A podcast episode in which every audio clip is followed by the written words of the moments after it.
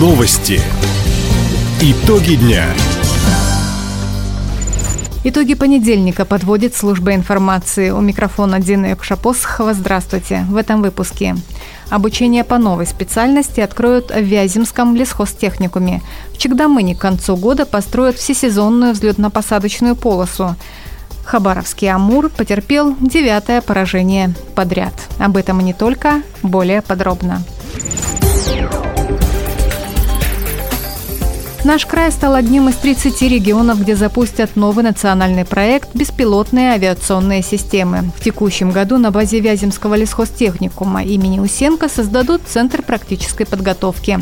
Спецклассы откроют в 18 школах края. На эти цели из федерального бюджета направили 286 миллионов рублей. В региональном Минобре отметили, в школах-участниках проекта с нового учебного года ученикам предложат по программе дополнительного образования курс управления беспилотником. В Вяземском лесхозтехникуме откроют новую специальность – оператор наземных средств управления беспилотных летательных аппаратов. Жителям края стал доступен механизм «Мобильный избиратель». Он позволяет проголосовать на выборах президента России в любой точке страны, независимо от регистрации. Подать заявление о включении в список избирателей по месту нахождения можно с сегодняшнего дня и по 11 марта. Обращения принимают на портале госуслуги, в многофункциональных центрах и в территориальных избирательных комиссиях.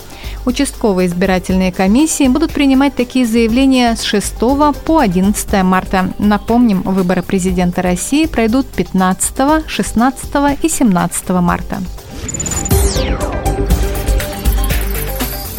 В аэропорту Чегдамы на Верхнебуринском районе приступили к строительству всесезонной взлетно-посадочной полосы. Сейчас строители завозят материалы на аэродром, готовят площадку. К реконструкции полотна приступят в апреле, когда перевозчик Хабавия завершит зимнюю полетную программу. Закончить работы по проекту государственного частного партнерства планируют в ноябре. Стоимость обновления – 215 миллионов рублей. Напомним, местный аэропорт принимает воздушные суда поздней осенью, зимой и ранней весной, когда позволяет грунтовка. После реконструкции Л-410 смогут летать в Чегдамын круглый год, возить пассажиров и необходимые грузы. Краевом центре снизилась заболеваемость острыми респираторными вирусными инфекциями. По данным регионального управления Роспотребнадзора, с 15 по 21 января в Хабаровске зарегистрировали 4417 случаев ОРВИ и 46 случаев гриппа. Это на 13% меньше, чем недели ранее. При этом в городе остаются закрытыми на карантин 10 групп в 9 детских садах и 2 класса в одной школе. По словам начальника отдела управления социального развития Татьяны Захаровой, в столице региона циркулируют три варианта гриппа – два штамма типа А и один типа Б, а также примерно десяток респираторных инфекций и коронавирус.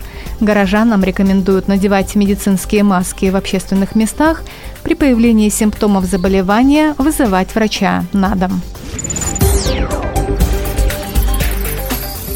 Конфликтного тигра отловили охотоведы в селе Сикачалян Хабаровского района. Инспектора управления охотничьего хозяйства шли за хищником в течение недели. Сначала зверя обнаружили в районе села Малышево. Оттуда он направился в сторону Сикачаляна. Здесь за четыре дня тигр утащил четыре собаки. Потом краснокнижный самец унес еще одну собаку в селе Чернолесье. Хищника удалось отловить вечером минувшей пятницы. Дальнейшую судьбу тигра определит Росприроднадзор. Хабаровский «Амур» продолжил череду поражений в домашней серии. Накануне «Тигры» уступили магнитогорскому «Металлургу» 3-2. Хабаровчанам не хватило точности в бросках по воротам соперника, отметил главный тренер «Амура» Андрей Мартемьянов. Ну, я назвал бы так драматический матч. В принципе, равный первый период. Мастеровитая команда соперника, слов нет, в общем-то, без слабых мест. Но по нереализованным моментам, да, конечно, проблема у нас есть, существует. Я бы так назвал, завершающий бросок должен быть выцеленный. То есть бросать не просто в створ ворота, а бросать мимо вратаря. А так парни молодцы, сражались до конца. То, что проиграли, да, может быть, девятая встреча для кого-то уныние. Но я оптимизма не теряю и надеюсь, что завтра мы дадим бой.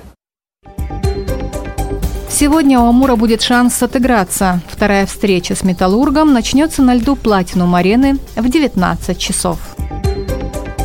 Таковы итоги понедельника. У микрофона была Дина Якшапосхова. Всего доброго и до встречи в эфире.